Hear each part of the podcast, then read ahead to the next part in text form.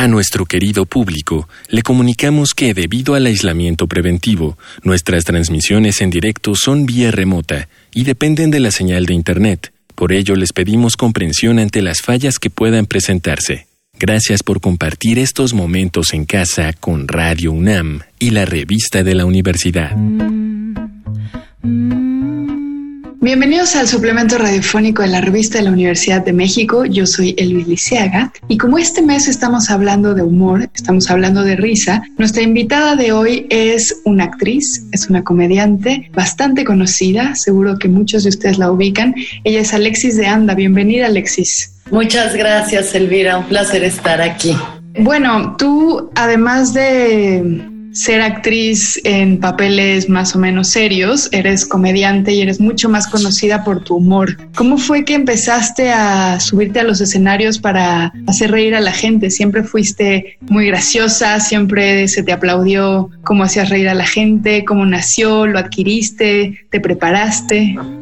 Pues mira, yo vengo de una familia del mundo del cine, entonces realmente como que esa parte del show business siempre la he, siempre he estado en contacto con ella y desde chiquita sabía que yo quería ser actriz. Siempre me ha gustado llamar la atención, siempre he tenido una necesidad de validación externa constante entonces, pues de niña montaba mis obras o mis eh, coreografías o lo que fuera. Y no eh, precisamente para hacer reír, pero sí como para entretener, ¿no? Al final el comediante es una persona que se dedica a entretener. Entonces estudié actuación, me gradué de la carrera de actuación, salí al mundo de la actuación y dije, odio el mundo de la actuación. O sea, no me gustó todos los procesos por los que hay que pasar para poder trabajar. Esa parte no la disfruté nada como que, ¿por qué tiene que estar a prueba? O sea, todo el tiempo te están rechazando, todo el tiempo estás a prueba, todo el tiempo alguien te dice, generalmente no,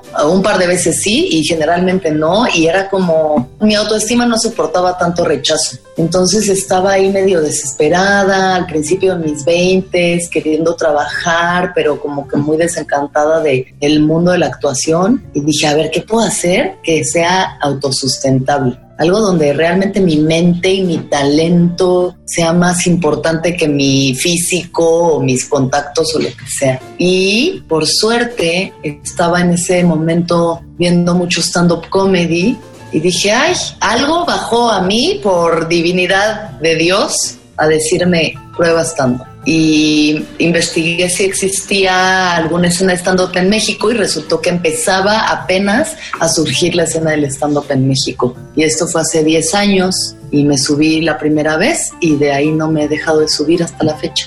Oye, pero el mundo del stand-up también debe tener sus dificultades, ¿no?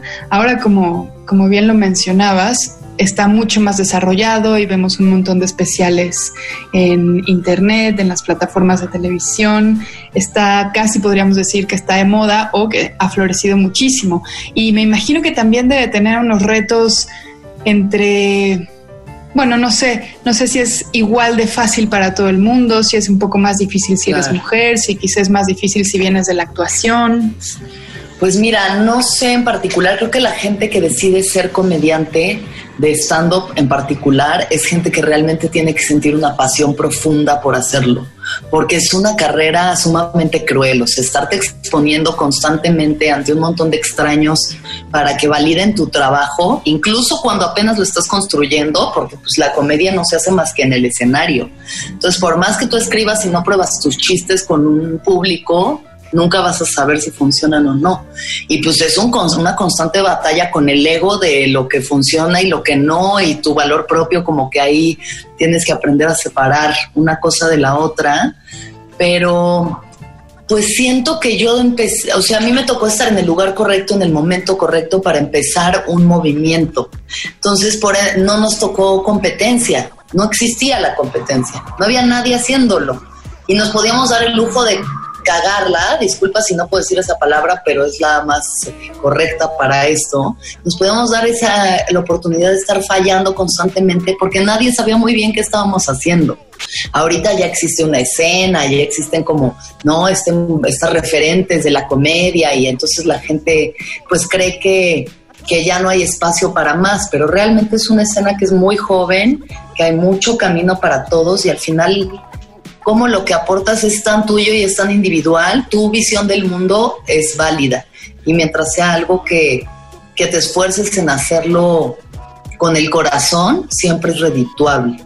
Ahora que digo, a mí me ha ido muy bien, la verdad. Yo nunca tuve que batallar desde el principio, tuve muchas oportunidades, estoy muy agradecida por eso, pero sé que para otros es mucho más difícil. O sea, yo tengo muchos compañeros que pues no viven de hacer stand-up, no viven de hacer comedia. Em, pero tengo muchísimos otros que sí, entonces sé que es una posibilidad que existe. Y claro que hay que romper como mujer el techo de cristal, este, uf, la cantidad de procesos por los que yo he pasado como comediante, desde hacer chistes súper misóginos y súper autoconmiserantes, como que tirarme yo para abajo, burlarme de mí, eh, ser sumamente cruel, y luego pasar por procesos propios de evolución y de, de sí, de crecimiento, supongo, y, irme dando, dando cuenta de cosas y cambiar mi discurso poco a poco, junto con todos, ¿no? Todos estamos como dándonos cuenta de muchas cosas, pero pues sí es un, es un momento complejo justo ahorita con toda esta cultura de la cancelación, porque la gente pues se disgusta mucho con muchas cosas, ¿no? Y es muy difícil darle eh, gusto a todos. Entonces ahí es donde entra mucho la, pues eso, la voz de cada comediante, de lo que decide hablar y hacerse responsable de sus palabras. Mencionaste ya un par de veces la palabra crueldad, que es una de las cosas que yo más quería preguntarte. Parecería o, o esa impresión me ha dado de que la comedia necesita la crueldad para existir no necesariamente. Creo que hay un tipo de comedia que pues es el humor negro, que sí tiene una textura que puede ser muy cruel, muy mordaz, muy ácida. Personalmente a mí es el tipo de comedia que más me gusta porque me parece la más catártica eh, creo que es la que te muestra justamente las partes más oscuras del ser humano y les lleva como una luz para que todos podamos abrazar, pues todas esas cosas que nos cuesta tanto ver en nosotros mismos, ¿no? Creo que también hay gente, o sea, yo incluso me, sí, me puedo incluir en haber hecho chistes que pueden ser sumamente crueles, que pueden llegar a lastimar a personas, em, que pueden tirar a grupos, ¿no? Más vulnerables. Y pues ahora en este nuevo wokeness también existe esa, pues esa nueva responsabilidad de no tirar hacia abajo, mejor tirarle hacia arriba, tirarle a los que están en el poder, ¿no? Em, que eso no deja de ser cruel, pero bueno, es otro, es como otro tipo de energía que se mueve. Pero hay comediantes, e incluso yo me podría incluir en, ese grupo que, que también lo hacen desde un lugar de mucho amor y mucha ligereza. Eh, Alex Fernández, Franevia, Coco Celis, hay muchos comediantes que de verdad es una comedia para sentirse bien, es muy blanca, es muy agradable, mm, es profunda también. Entonces creo que hay todo tipo de matices y tiene mucho que ver con también la energía que el comediante trae al cuarto. Si tú vienes en una, como en un mood pues como de ego, de soberbia, de yo contra los otros, de es que a mí me pasa esto, pues sí puede, puede sentirse así, ¿no? Como muy, muy ácido. Pero si traes este acto de amor, que es lo que yo creo que es la comedia, un acto de amor al servicio de la comunidad para hacerlos pasar un buen rato, em, es algo muy iluminador y muy bonito. Oye, hablando de ego, y de personalidades, tú tienes un podcast en el cual hablas sobre viajes psicodélicos, sobre cambios de, de perspectiva, por ponerlo de alguna manera. ¿Cómo relacionas esto al humor? Mm, pues mira, aunque el viaje no es un podcast de comedia, para nada, de hecho es un espacio para que todos, incluidos los comediantes, se puedan abrir de una forma vulnerable y sabiendo que nadie va a burlarse de ellos, que se está tomando muy en serio su palabra. Em, en mi propio proceso, mis cambios de conciencia que han venido a través de mis prácticas espirituales, mis viajes psicodélicos, ceremonias, experiencias de vida, eh, han cambiado justo la forma en la que yo hago no solo la, la comedia, sino todo en mi vida. O sea, la, al ir sanando partes de mí que han estado heridas mucho tiempo, también pues todas las, todo lo que emano viene desde otro lugar, de un lugar mucho más amoroso, mucho más luminoso. Entonces lo noto, lo noto porque también la gente me lo dice, o sea, los mismos fans y demás me dicen, es que me encanta la vibra que tienes, ¿no? La energía que traes. Y creo que al final la comunicación es un porcentaje mínimo de nuestra comunicación toda esa comunicación no verbal también está transmitiéndose al público, a, a los escuchas y y creo que es desde esa energía que se vuelve más amorosa y mucho más linda que, que, para mí mi comedia también se ha transformado. Antes sentía que buscaba desde mi ego la validación de que yo voy a ser súper chingona y súper chistosa y para ser bien exitosa y que todo el mundo le encante lo que yo hago y yo voy a hacer lo máximo y ese era como el Alexis desde ese ego, ¿no? Buscando como esta validación todo el tiempo, todo el tiempo, intentando llenar un vacío que era imposible llenar, aunque llenara un foro de 15 mil personas, ¿no? Que nunca lo he llenado, pero bueno, ojalá. Y este, y ahora siento que pues es, es, eso, es como estar súper presente, eh, hacer mis chistes lo mejor posibles, dedicarles tiempo y amor para escribirlos, para practicarlos, para conectar con el público. Se ha vuelto verdaderamente una labor de conexión de conexión amorosa y luminosa con la gente.